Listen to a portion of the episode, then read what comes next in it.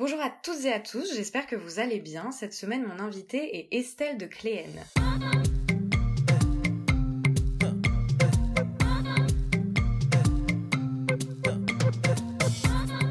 Présente est un podcast dans lequel je souhaite mettre à jour ce qui vient en amont puis en aval de l'art contemporain. Mes questions portent donc rarement sur les œuvres en elles-mêmes, mais davantage sur toutes les réflexions et les doutes qui gravitent autour de celles-ci. Car ici, je m'intéresse d'abord à la manière dont la vie de mon invité impacte son travail, puis en l'inverse, à la façon dont son travail vient impacter sa vie. Dans Présente, j'essaye de mener les conversations comme j'ai l'habitude de le faire en tant que critique d'art, dans les ateliers d'artistes ou à la terrasse des cafés, sauf qu'ici nous sommes enregistrés vous avez la possibilité de tout écouter. L'été dernier, je suis partie à Arles pour faire les rencontres de la photographie. J'y ai découvert Estelle de Cléenne. Estelle, c'est une photographe qui fait ce qu'on appelle de l'urbex, de l'exploration urbaine. Elle part seule avec son appareil photo pour découvrir des lieux oubliés qui sont à l'abandon et fermés au public depuis des années. À Arles, elle présentait donc sa dernière série photographique qu'elle a réalisée sur l'île de Poveglia qui se situe au large de Venise. Cette île est surtout réputée pour son histoire douloureuse qui a fait d'elle un véritable repère de chasseurs de fantômes. Dès la Renaissance, Povelia sert de sépulture pour les victimes de la peste. On y isole également les personnes présentant le moindre symptôme. Au XVIIe siècle, on y fait construire un hôpital militaire, mais l'île est rapidement désertée. C'est en 1922 qu'un médecin décide d'utiliser l'île pour ouvrir un hôpital psychiatrique. La légende raconte qu'il est lui-même devenu fou et qu'il s'est suicidé sur l'île à la fin des années 60. Depuis, Povelia est totalement fermée au public et son existence est un tabou pour les Italiens. Mais pour son travail, Estelle s'y est rendue et a photographié les lieux. Au-delà de toutes ces histoires incroyables qu'Estelle a racontées, je suis très touchée par son rapport à la mémoire. Je suis donc ravie de pouvoir discuter avec elle aujourd'hui. Donc merci Estelle d'avoir accepté mon invitation à ce septième épisode de Présente. Bonjour Estelle, comment vas-tu? Merci, merci, bonjour, bonjour à tous. Merci Camille pour ton invitation, je vais très bien, je te remercie. Je suis euh, ravie de discuter avec toi aujourd'hui. Euh, on va d'abord euh, parler de Povelia. c'est un endroit qui t'a énormément marqué. Comment t'as décidé de te rendre là-bas et comment ça s'est passé une fois sur place? Alors, bien sûr, j'en avais entendu parler comme un espèce de d'endroit de, de, fou quoi. C'est vrai que j'avais vu aussi, hein, comme tu as pu le voir, euh, des, des, documentaires euh, sur l'île. Je me suis dit mais c'est extraordinaire, il faut absolument que j'y aille. Il y a une espèce de, de truc qui m'a attiré irrémédiablement là-bas. En plus c'était plutôt facile d'aller au moins jusqu'à Venise. Après c'était une autre complexité puisque toute maudite soit-elle, cette île personne ne veut t'emmener. Donc il a fallu que je, je négocie. J'ai mis au moins trois jours avant de trouver quelqu'un qui potentiellement était d'accord pour m'emmener. Donc euh, j'ai trouvé un vieux pêcheur dans un bar un peu cradoc euh, de Mestre. et le type contre 100, 100 euros, tu vois, euh, il, a, il, a, il a bien voulu m'emmener, mais je ne savais pas s'il viendrait me chercher. Ah, mais ça, Donc euh, on avait, on avait, ouais, on avait coupé, enfin j'avais décidé de couper le billet en deux, c'est-à-dire que voilà, 50% à l'aller, 50% au retour. Donc tu auras ton billet en fait si tu viens me chercher.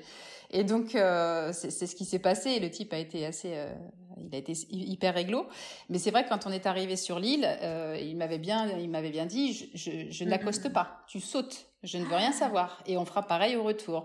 Donc je suis arrivée un peu comme ça euh, sur l'île euh, en me disant, en ayant vraiment l'impression d'être rejetée, tu vois, de bah, du, monde grouillant. En plus, tu vois, Povelia c'est juste en face de Venise, donc tu as, encore les échos, tu vois, de, des touristes, etc., des vaporetto. Mm-hmm. Et là, d'un seul coup, tu arrives et poum, c'est euh, tu arrives dans un univers qui est, qui est complètement euh, clos de tout et, et qui a euh, par ironie une, une vue euh, une vue plongeante sur mm-hmm. sur la Sérénissime. Donc et là quand tu rentres effectivement le, premier endroit que j'ai que j'ai que j'ai fait bah, c'était tout de suite les, les les salles où en fait il y avait les les, les fours les, les, les fours donc ça c'est déjà bon j'ai pris quelques photos parce qu'au départ, je me suis pas rendu compte que c'était des fours crématoires.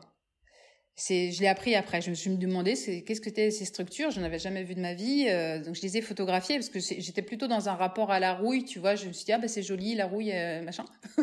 après bon, voilà, ça je les ai conservées, ce que je fais pas toujours, mais euh, j'ai conservé ces photos, mais c'est pas celles que je montre en priorité, ça c'est mhm. sûr.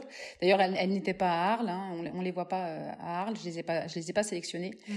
Mais après c'est cette nature, tu vois, qui qui était là, omni, complètement omniprésente. Euh, comme comme le, comme tout se nourrit euh, des corps des gens qui ont été incinérés, il y en a eu plus de 100 000 sur l'île.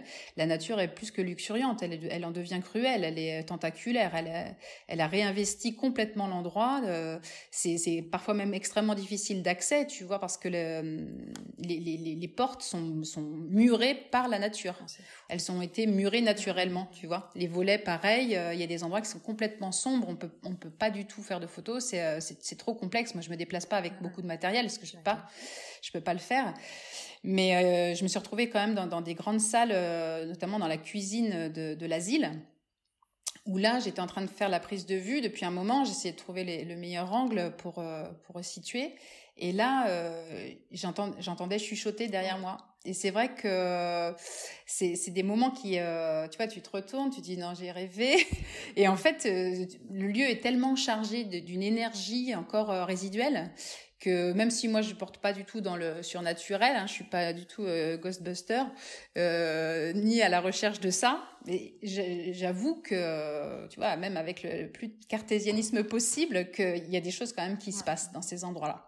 Il y a quelque chose qui euh, qui revient et qui voilà qui vient un peu tester ce que tu es en train de faire. Et d'ailleurs sur Povelia, tu vois, j'ai pas mal de mes batteries qui ont été déchargées dans la demi-heure. Ah c'est comme si euh, on vient te pomper euh, et c'était pas que du haut froid hein, parce que j'avais préparé justement quand je vais dans des endroits qui sont glaciales comme comme c'était le cas euh, j'ai toujours euh, les des batteries de rechange que je porte à, même le corps tu vois. Ouais.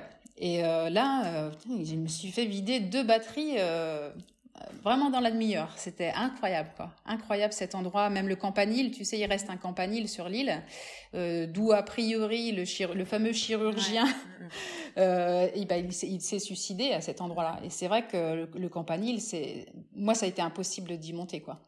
C'était, j'ai pas réussi. Vraiment là, j'ai eu trop la frousse. Ah ouais. C'était impossible.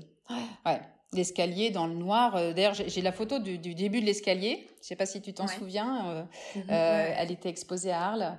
Euh, c'est un escalier où tu te dis euh, non. Franchement, là, ça va pas être possible. Et d'ailleurs, il y en a un deuxième qui était en, en pierre.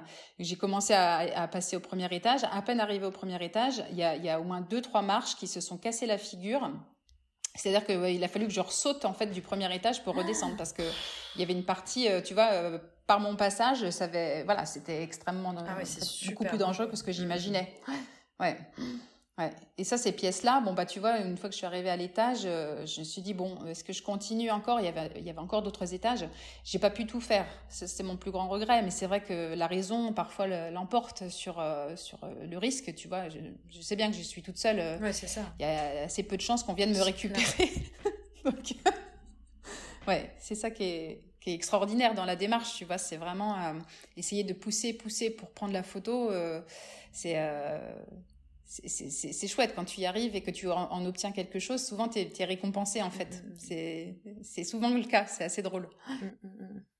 Tu m'étonnes.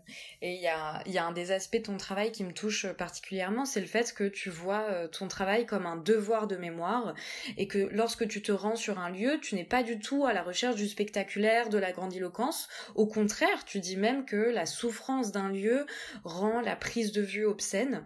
Euh, quand tu visites la prison de Patarei en Estonie, qui est une prison qui a été utilisée sous l'occupation soviétique, euh, à un moment, tu te retrouves dans la salle d'exécution et à ce moment-là, tu refuses de prendre la photo. Ouais.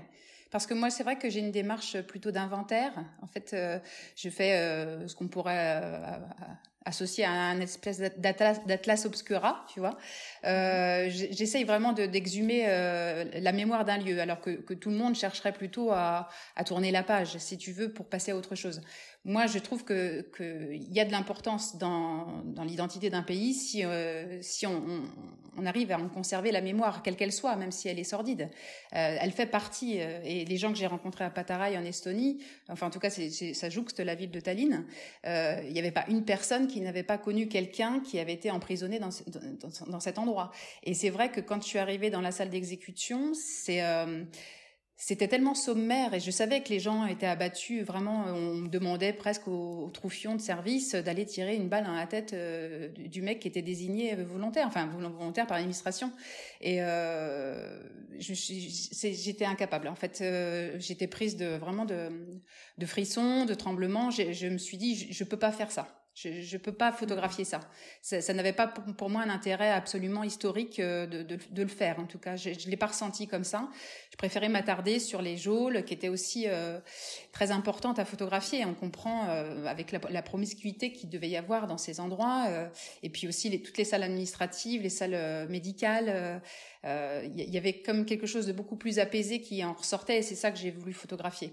Et euh, tous ces lieux, enfin tu parles de, de l'histoire aussi de ces lieux-là, et tous ces lieux, moi, euh, ce sont des, des, des, des, sortes de miroirs de nos sociétés contemporaines, parce que s'ils sont passés des monstruosités, il est donc nécessaire qu'on ne les oublie pas, et pour que, pour que cela se reproduise pas tout simplement.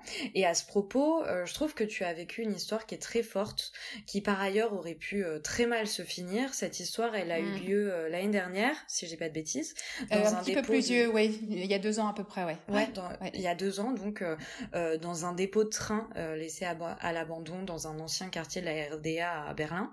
Là-bas, tu fais une rencontre avec, tu rencontres un groupe d'une dizaine de Syriens, et l'un de ces hommes te dit qu'il vient d'un pays qui n'existe plus, alors même que le lieu qu'il a qu'il a trouvé à Berlin est lui-même une ruine d'un ancien monde. Oui. Il y a cette espèce de d'écho qui revient. On a l'impression comme ça de de, de, l'ironie, tu vois, de, de, cette vie. En fait, euh, quand, quand j'ai fait cette rencontre, franchement, moi, j'essaye de préparer un tant soit peu quand même mes déplacements. C'est-à-dire que je, je viens la veille au soir, je regarde un petit peu s'il y a des caméras. Euh, comme, comme ma pratique est, est complètement illégal, hein, euh, j'assume. euh, du coup, euh, bon, j'essaye de faire une effraction douce, mais je regarde un petit peu, euh, voilà, les éventuels pièges qui peuvent m'attendre. Là, sur ce coup-là, c'est vrai que j'étais passé la veille, il y avait, il y avait quasiment rien, donc il y avait quelques gardiens, mais qui étaient un petit peu assoupis, tu vois. Donc j'étais pas très inquiète. Je suis venue un matin, il était 6h30, il faisait tellement froid que je, je m'attendais à croiser personne. Et puis d'un seul coup, ça faisait pas une demi-heure que j'étais arrivée et je vois euh, cette dizaine de, de, de types. Euh, je, je, je, me dis bon bah c'est des c'est des migrants. J'en ai pas fait des réfugiés tout de suite. Je me dis bon bah c'est des migrants. Je savais quel était ce qui se passait. Bon, mais euh, j'ai forcément la, la, la peur. Euh, je l'avais déjà en rentrant. Mais alors là, je peux te dire que ça a été ah, puissance euh, puissance 1000. bah oui, parce que moi j'avais fait tout de suite le, le ratio, tu vois, entre ma potentielle chance de me sortir de l'histoire ou et en fait j'ai cette chance, c'est que je j'ai toujours aimé les histoires. Et c'est pour ça que je photographie, c'est parce que je, je, vais à la rencontre d'une histoire. Et j'essaye de la raconter du mieux que je peux à travers la photo ou à travers les mots que je peux y poser. Mais euh, là, je me suis dit, il va falloir réinventer ce qui se passe. Et euh, c'est vrai que quand je suis venue vers eux, je leur ai demandé s'il y en avait qui parlaient anglais et je, me suis mis en fait sous leur protection. Je leur ai dit voilà, moi j'ai peur parce que j'ai peur de, me faire agresser. Est-ce que vous savez s'il y a des gens qui euh, qui viennent, qui qui squattent, etc. Et tout de suite, il euh, y, y, a un, inversé le truc. Ouais, j'ai inversé complètement le. J'ai fait une espèce de manipulation positive. Alors peut-être qu'il n'aurait, il n'aurait jamais été agressif, ça je le saurais jamais. Mais en tout cas, c'est vrai que d'un seul coup, on a fait partie d'une famille. C'est-à-dire qu'ils m'ont dit, t'inquiète pas. Euh, effectivement, ils avaient été agressés eux par le passé, donc ils savaient ce que ce que, ce que je voulais dire. Et ils m'ont dit, t'inquiète pas. Euh, il y avait particulièrement un garçon qui s'appelait Iman qui était euh, qui était extraordinaire. C'était vraiment un jeune garçon. Il avait, je crois, autour de 16-17 ans peut-être. Et tout de suite, euh, c'est lui qui m'a il m'a dit euh, mon pays n'existe plus quand je lui ai demandé d'où il venait. Donc ça a été, je me suis dit mais mince, il a il a tout plaqué. J'ai même pas imaginé l'endroit d'où il venait. Ça a été mm-hmm. c'est après quand j'ai appris qu'effectivement Turkane, le, le, nom de de la ville qui m'a cité comme étant son ses origines j'ai pas pensé Syrie immédiatement. Et c'est après coup, mm-hmm. tu vois, où j'ai, ça a eu une résonance extraordinaire sur mon travail parce que je, je me suis dit, mais c'est quand même incroyable que ce jeune garçon, il est allé tester pour moi des, des, des, structures qui étaient vraiment plus que bancales où je ne serais même pas montée. Il est allé les tester pour moi. Il, il a compris mon devoir de mémoire et pour lui, c'est devenu une urgence de m'aider à, à, accomplir ma démarche. Euh, il l'a fait consciemment ou inconsciemment, je ne saurais, je saurais pas te dire, mais c'est vrai que c'était euh, pour moi, ça a été extraordinaire de découvrir que des gens qui ont tout perdu qui ont, qui ont leur mémoire est en pièces, de se retrouver une fois de plus projeté dans un univers abandonné, ignoré de tous, rejeté, et d'avoir encore suffisamment d'humanité en eux pour venir en aide à une petite photographe, vois, qui fait son petit boulot.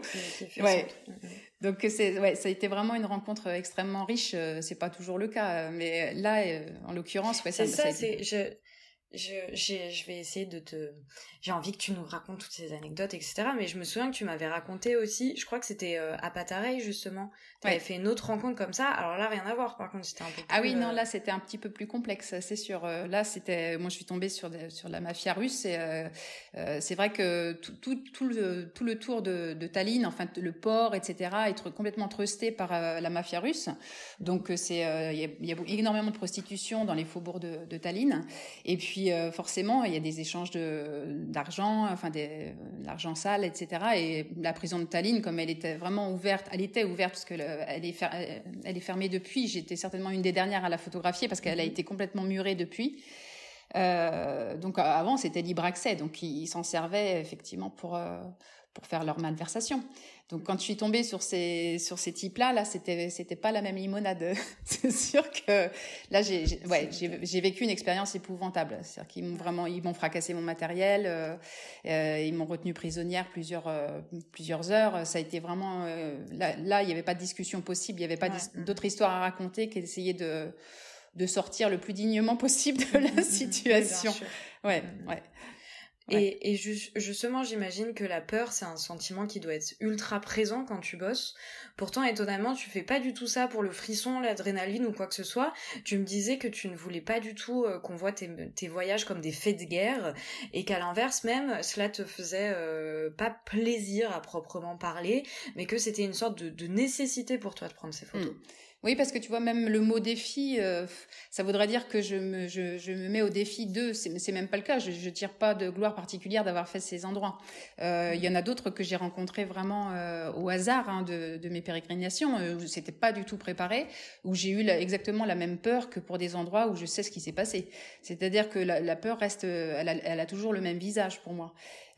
donc c'est sûr que je, je suis obligée de, de dépasser ça euh, parce que je sais ce que je vais, on va dire que le, euh, c'est pas que nécessité fait loi pour moi, mais c'est vrai que j'y vais au-delà de, au-delà de tout. C'est-à-dire que même parfois mes attentes sont déçues. Hein, J'arrive, c'est trop tard. Donc ça c'est aussi euh, c'est aussi traumatisant pour moi quand j'arrive et que je suis arrivée euh, voilà. C'est déjà détruit il y a, déjà des travaux qui sont ouais, c'est ça le... Mm. ouais.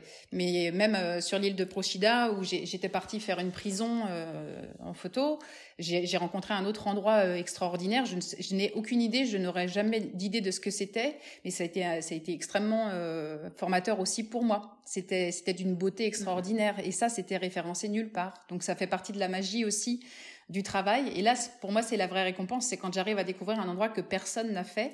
Euh, et c'est pareil, c'est pas pour euh, c'est pas pour planter mon drapeau, hein, mm-hmm. mais c'est parce que vraiment là c'est vierge de tout, c'est vierge de tout regard. Euh, enfin, en tout cas pas le regard que moi j'y pose. Donc c'est ça qui est mm-hmm. qui est génial dans la démarche. Et justement, comment tu fais pour trouver tous ces lieux? Comment, enfin, tu vas, tu, je sais pas, enfin, comment t'as décidé de partir en Estonie, en machin? Enfin, quel est euh, ton processus comme ça de recherche en amont? Est-ce que tu en fais d'ailleurs des recherches sur le lieu pour tu te renseignes avant ou pas? Je fais énormément de recherches. Alors je travaille beaucoup avec euh, avec Google Maps. C'est vrai que à, force de, de, faire des recherches, euh, bah, je, je, me, je, me, mets des idées. C'est-à-dire que c'est souvent par des rencontres, par des discussions, par des choses que je peux entendre à droite à gauche. Euh, j'entends parler d'un endroit et je me dis oui tiens ça peut être intéressant euh, et surtout d'essayer d'éviter euh, les, les, les, poncifs. C'est-à-dire que moi je travaille pas du tout en France. Euh, je, je, voilà en France c'est plus compliqué même si la législation est assez souple hein, pour les urbexeurs. On n'est pas il n'y a pas de vraie condamnation si tu veux. on franchit toujours des propriétés qui sont plus ou moins privées, mais ça bon c'est toujours un peu complexe, mais ça a déjà été tellement fait que je cherche un petit peu d'originalité quand même. Donc euh, voilà, tout le défi, c'est forcément toujours repartir. Et euh, j'ai fait beaucoup l'ancien bloc soviétique. Donc euh, j'ai, oui, c'est beaucoup de, de recherche. Ça, ça, prend beaucoup de temps. Ça, parfois, ça peut me prendre plus de six mois avant de d'avoir tous les éléments nécessaires pour partir. Et qu'est-ce qui fait un bon spot pour toi? Comment tu vas dire, ok, ça y est, j'y vais? Généralement, il faut qu'il y ait une histoire. Mmh. Tu vois?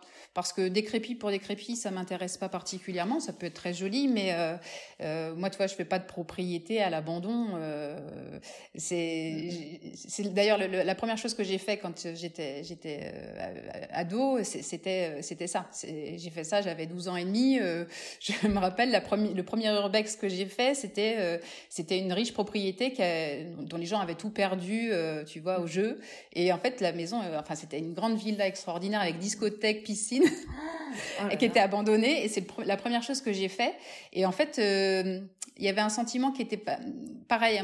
enfin, c'est difficile de mettre en parallèle avec euh, la, salle d'exécution de, de, Pataraï.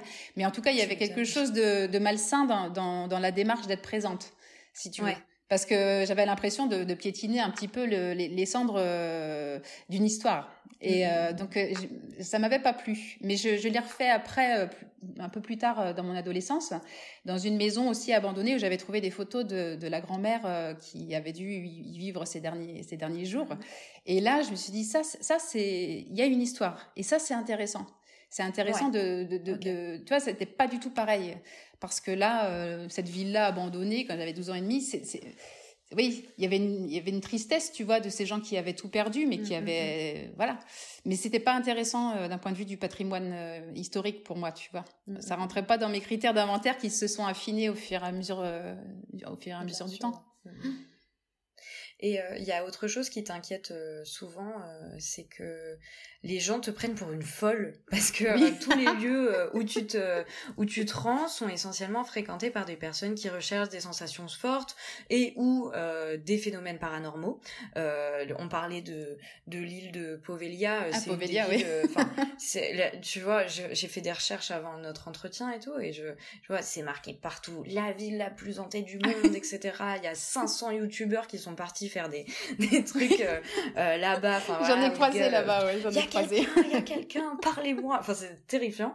Et, euh, et, en fait, ça, c'est pas du tout ton cas, quoi. Toi, t'es pas du tout dans ce, dans ce Non, et pourtant, je suis, c'est vrai qu'on me prend pour une, une, cinglée parce que, voilà, je suis maman de deux enfants. euh, donc, euh, je, je, sais en partant, et les mes enfants le savent aussi, hein, ils savent jamais trop bien où je pars, mais enfin bon ils, comprennent après coup euh, qu'est-ce que j'ai fait. Donc euh, mhm.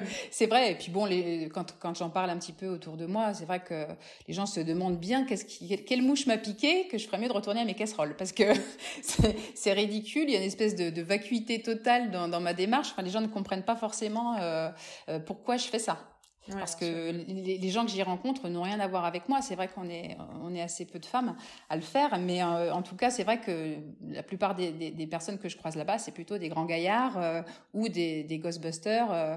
donc, ça n'a rien.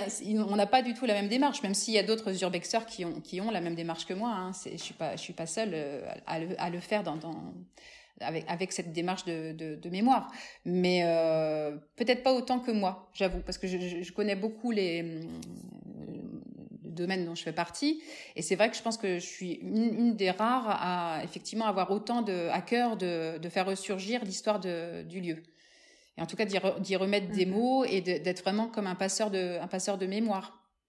C'est ça, c'est vraiment ça ma démarche, tu vois. Je suis dans une espèce d'archéologie de, de, de, de ce passé-là. Bien sûr.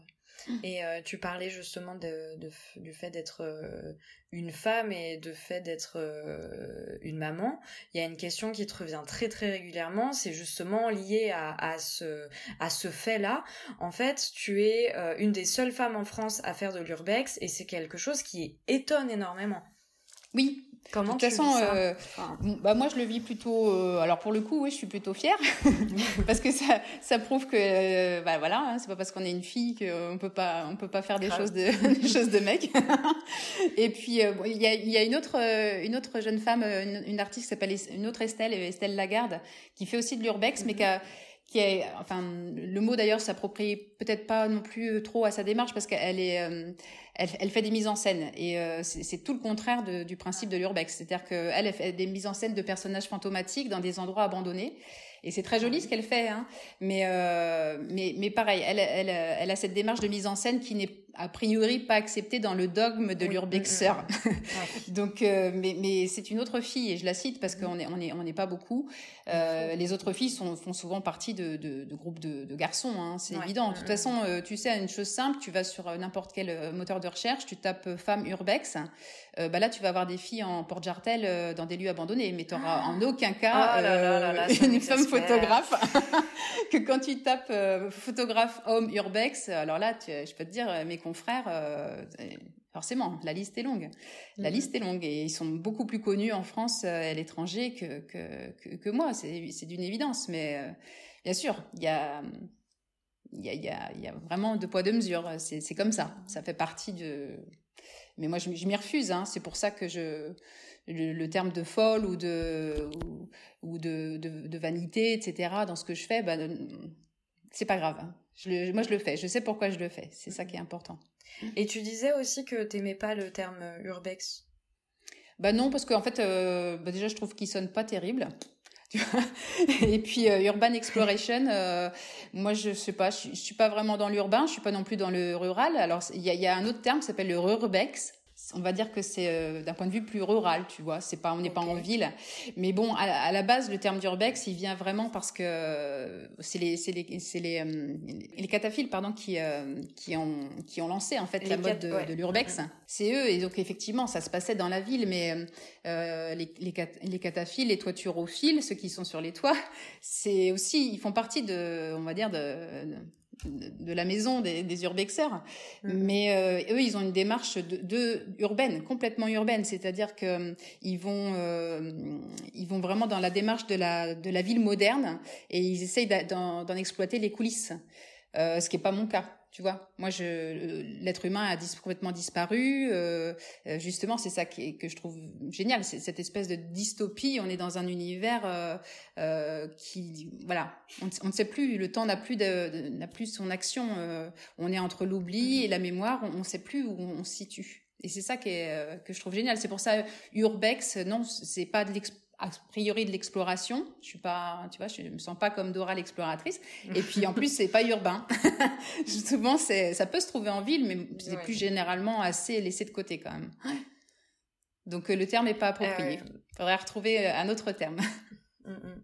Oui, et puis même euh, dans ce truc-là, c'est un peu, euh, je trouve que t'es un peu à la à la croisée des chemins euh, au niveau des pratiques, parce que à la fois on peut te considérer comme une artiste d'art contemporain, une photographe, à la fois on peut te considérer comme une photojournaliste aussi, presque, tu vois, dans le dans le documentaire, et presque aussi une historienne, tu vois, une, une historienne de, enfin, tu vois, qui qui irait comme ça. donc c'est ne serait-ce que ça, voilà, t'es un peu oui, c'est un espèce de, de, de, mixte entre euh, euh, quelqu'un qui fait un inventaire, quelqu'un qui euh, qui serait un archéologue du passé. je suis aussi dans la tradition de, de l'oral, du conte. Mmh. c'est vrai que c'est un mélange de oui de, plusieurs de plusieurs on va dire de domaines comme l'anthropologie aussi. C'est une sorte d'anthropologie de la mémoire. Donc euh, c'est voilà, c'est quelque chose d'un petit peu bâtard euh, dans lequel moi je me sens très bien parce que parce que justement ça, ça, ça met euh, ça met en lumière euh, moi ma capacité à raconter au travers de, juste d'une photo, mais aussi à raconter après. Euh, généralement mes photos, j'argumente beaucoup autour parce que c'est c'est hyper important. C'est des photos en plusieurs dimensions. Mm, mm. On arrive à la dernière question que je pose euh, à chaque fois, euh, qui concerne donc le, fait de, pouvoir vivre ou pas de son travail. Donc, est-ce que tu, tu gagnes ta vie avec ton travail, Estelle? Alors, on va pas dire que non. Enfin, je, je pense que plutôt non que oui, parce que de toute façon, euh, quand je fais le ratio entre euh, ce que me coûtent les, les, déplacements, les voyages, etc., euh, forcément, on n'y est pas. Hein. Pour l'instant, on n'y est pas. Mais en même temps, comme je suis dans cette démarche d'inventaire, je suis obligée, si tu veux, de, de continuer à accumuler ma démarche photographique sans franchement regarder ce qui rentre dans mon tiroir caisse parce que de toute façon, euh, il y, a, y, a, une espèce de schisme euh, entre entre les deux. Si tu veux, c'est la, la, distorsion est trop importante. Euh, passer son temps à essayer de, de marketer et de et de démarcher, c'est on n'est jamais les, les, meilleurs pour parler de soi déjà. et pour se vendre. Donc euh, bon, pour l'instant, euh, c'est vrai, je, je, vends quelques, ça m'arrive de vendre quelques tirages quand même. Je suis contente quand ça quand ça arrive. C'est pas mm.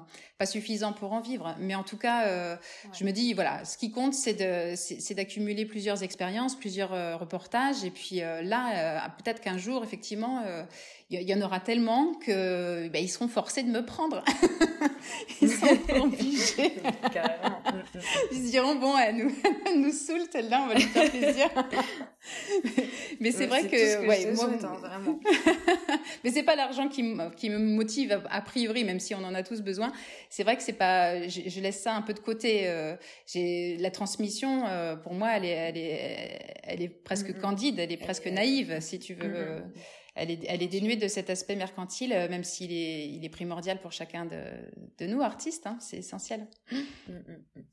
Eh bien, écoute, merci Estelle. Euh, merci le, à toi. Le septième épisode de Présente. Merci de l'avoir écouté. Merci donc euh, d'avoir euh, accepté d'y participer, Estelle. Pour les personnes qui souhaiteraient en savoir plus sur tes voyages, euh, il faut savoir que tu as créé Carte Mémoire, qui est un podcast dans lequel tu racontes euh, un voyage par épisode. c'est hyper bien fait et c'est passionnant. Donc, je vous mets le lien dans la description. Comme toujours, je remercie également David Walters pour le générique. Pour le prochain épisode de Présent, j'accueillerai Abel Techer, avec qui on discutera de fluidité dans le genre, de travestissement et de déconstruction. Mais d'ici là, prenez soin de vous et je vous embrasse.